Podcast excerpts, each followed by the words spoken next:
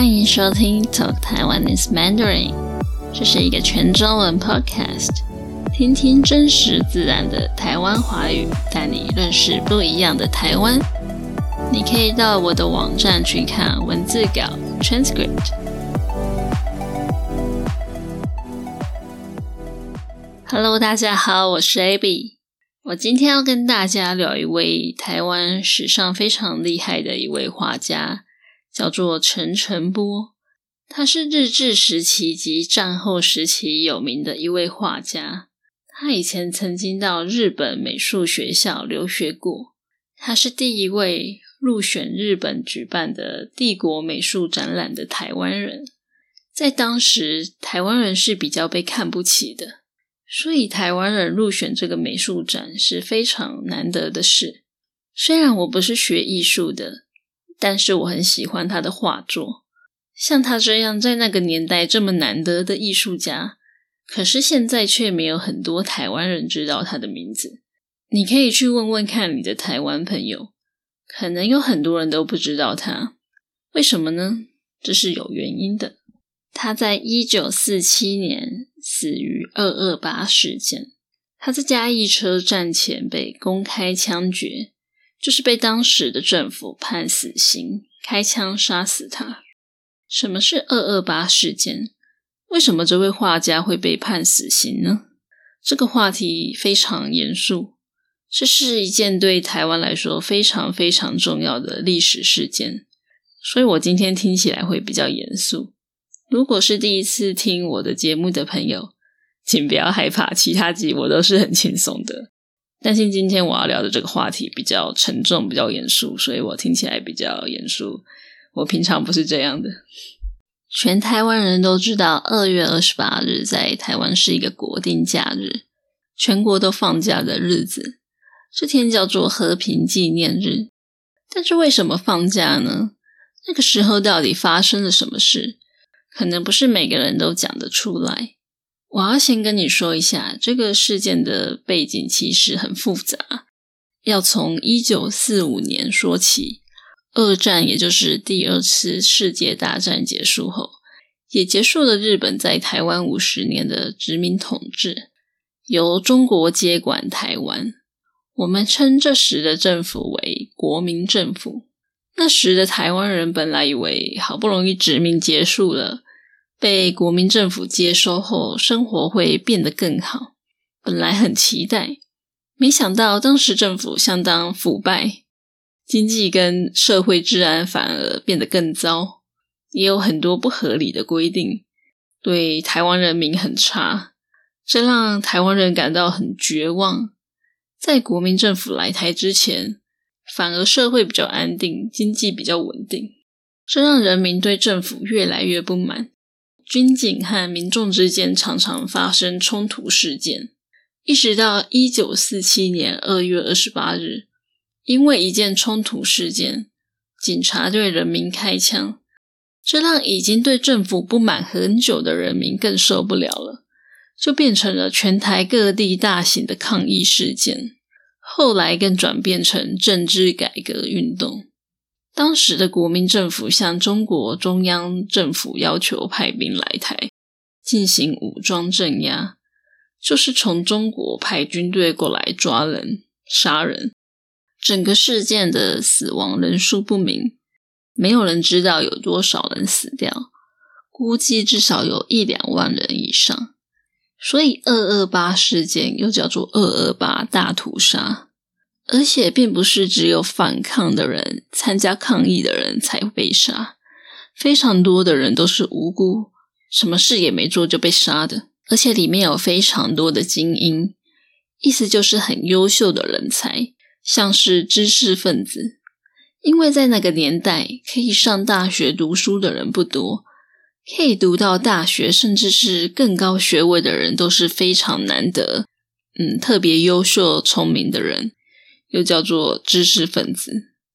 这些被杀的精英中，除了知识分子，还有像是律师、医生、艺术家、老师、教授等等各种不同的优秀人才。而优秀的画家陈澄波就是其中之一。他当时从日本留学回来后，还曾经到上海工作过。后来回到台湾，和许多画家成立美术协会，努力把台湾各地的美丽的风景画下来。他的画作里面有很多台湾本土的风景，包括他的故乡嘉义，还有各地台湾美景。在国民政府来台后，他对政府充满期待，还加入国民党，从艺术界跨到政治界。希望可以为社会做一些事情，所以他除了是一位画家之外，他也非常有理想、有热情，希望可以为社会做一些事情的人。在二二八事件爆发的时候，因为陈澄波会讲华语，所以他就代表嘉义市民、嘉义的民众去跟政府谈和，就是去跟他们谈一谈，希望可以达成和平。没想到他一到现场。根本没有谈，他就直接被抓走，关到监狱，遭到刑求。刑求就是殴打、虐待犯人，逼他们说出一些实话。两个星期后，三月二十五日，他被当成犯人抓到车上，逼他跪在车上游街示众。这是一种羞辱犯人的方式，没有经过任何审判。他在嘉义火车站前遭到枪决杀害，他是在上午被杀掉的。军警还不准他的家人收尸，不让他的家人把他的遗体带走，一直到当天下午五点才让他的家人把他的遗体带走。而且，嗯，要把遗体带走，你需要一个担架，但是那个时候各个医院都不愿意借他们担架，所以他们就只好。把他们家里的门拆下来，把陈振波的遗体带走。在二二八事件后过了两年，一九四九年，当时国民政府开始戒严，戒严时期长达三十八年。这段时期又叫做白色恐怖。在戒严时期是没有言论自由的，不像现在我们想说什么就说什么。在那时，你不能批评政府，不能抗议。不能参加民主运动，不能反抗。要是你跟朋友聊天，你骂了政府，你的朋友跑去检举你，跑去跟政府报告，你就会被警察抓走，被抓去关，或是被杀掉都有可能。在那个时期，没有人敢讨论政治，没有人敢提到二二八事件。要是你不小心说错话，隔天就会被抓走了，被消失了。在这期间，有很多精英人才莫名其妙就被抓走、失踪，再也没回来了。所以在这四十年间，又有大量的精英被杀死，产生了精英断层。意思是整个世代台湾本土的优秀人才都被刻意的杀掉了。有人可能会问，为什么要把这些精英杀掉？这么做的原因是什么？因为这些精英读比较多书。就算他现在什么事情也没有做，但是对于当时的政府来说，他们觉得这些精英是危险的，因为他们读比较多书，比较聪明。就算他现在什么事情也没有做，他也怕他们以后会反抗，会想要造反，想要民主什么的。所以把这些精英都杀掉，对他们来说比较容易去操控，比较容易去控制、统治这些人民。因为剩下来的人民都是比较乖，不敢说什么话，或是没有那么聪明的人。那这整个事件非常复杂，我就先讲到这边。其实这些事情我是后来才知道的，到大学毕业后才知道的。因为学校不可能告诉你这些事情。以前在学校的历史课，大部分都是在学中国的历史和世界史。台湾自己的历史却很少，而且二二八事件这么重要的事件，在课本却只有几句话，只有说是人民跟军警的冲突事件，完全没有提到我刚刚讲的这些事。因为当时的政府当然不想要人民知道以前发生的这些事情，所以我以前完全不知道这些事情，包括陈澄波这位画家。我以前完全不知道他。几年前，我去了一个美术馆，那时有一个展览是陈澄波的特展。那时我看到他的画作，就觉得哇，原来台湾有这么厉害的画家。以前只看过西方画家的作品，不知道台湾也有这么棒的油画家。那个展览除了他的画作以外，也有他生前的物品，他的遗物。我看到他在被枪决前在监狱写下的遗书，遗书就是在死掉之前你写下的信，你想要留给你的你的亲友的信。那他写了一封遗书，是给他的儿子的。第一句话是。为十二万同胞死而无仇矣，意思是说，他为了嘉义十二万市民被处刑判死，他死的也没有羞愧。最后，他写下“沉波泪”，眼泪的泪。我那时看了这封信，我就泪流满面，我就哭了。我觉得很难过，很伤心。这样一位才华洋溢、这么优秀的画家，竟然无辜的被当时的政府杀了。重点是，不只有陈澄波，还有一大堆人为台湾牺牲，被虐待、被杀死。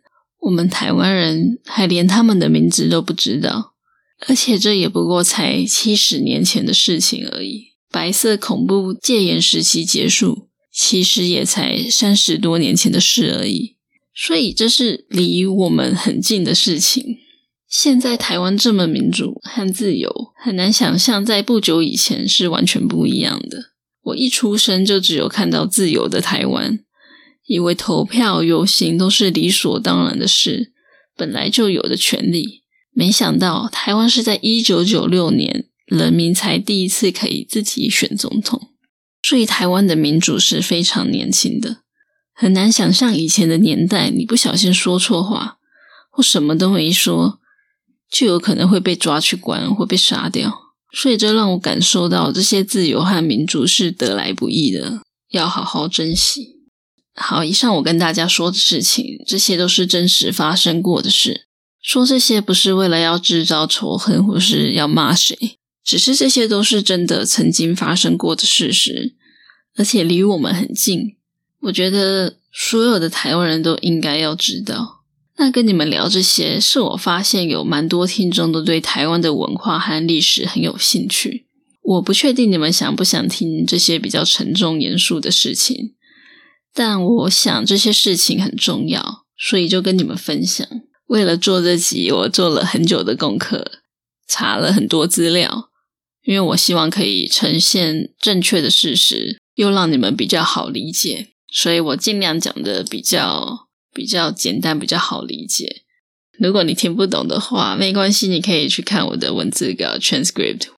如果你对这些事有兴趣，想知道更多，我会把一些我查资料的时候找到的影片连接放在节目资讯栏 show note，有兴趣的人可以去看看。那另外，我也推荐一部台剧，叫做《灿烂时光》。这部剧总共有二十集。在前面十集，它是以一九四五年为背景，描述了二二八事件那个时代的故事。后面十集是以一九八零年为背景，描写下个世代白色恐怖时期的故事。大部分的人都说前面十集很好看，后面十集就比较没那么好看。如果你对这样的故事有兴趣，你可以去看这部剧。我觉得前面十集很精彩。里面主要是讲台语，还有一点点日语，因为那个世代就是讲台语跟日语为主。后面十集就是讲华语。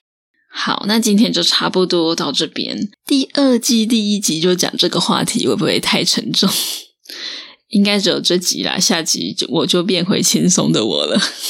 好，那我在这边要感谢所有在 Patreon 赞助我的听众们，谢谢这两个月加入我的新朋友。先说不好意思，很多名字我都不知道怎么念。嗯，Jefferson、Vayethy、Catherine、Roy、Brandon、Vickers、Lee、Ellie、Isabel、Sarah，你们的赞助可以让我继续做更多节目给你们听。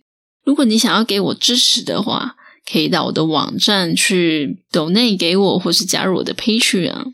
那也很谢谢有去帮我做问卷调查、有去帮我做 survey 的朋友。你们的意见我都收到了，那大家的喜好都不一样哦。大部分的人的人都说喜欢，不管什么节目都喜欢。然后也有人说比较喜欢比较长的节目，有人说我比较喜欢比较短的节目。对，那我对我来说，两个类型我都喜欢做。那当然，做比较长的节目花的时间非常多。不过我会尽量就是偶尔做比较短的节目，偶尔做比较长的节目，让大家都可以听到自己喜欢的类型的节目。那有人提供给我。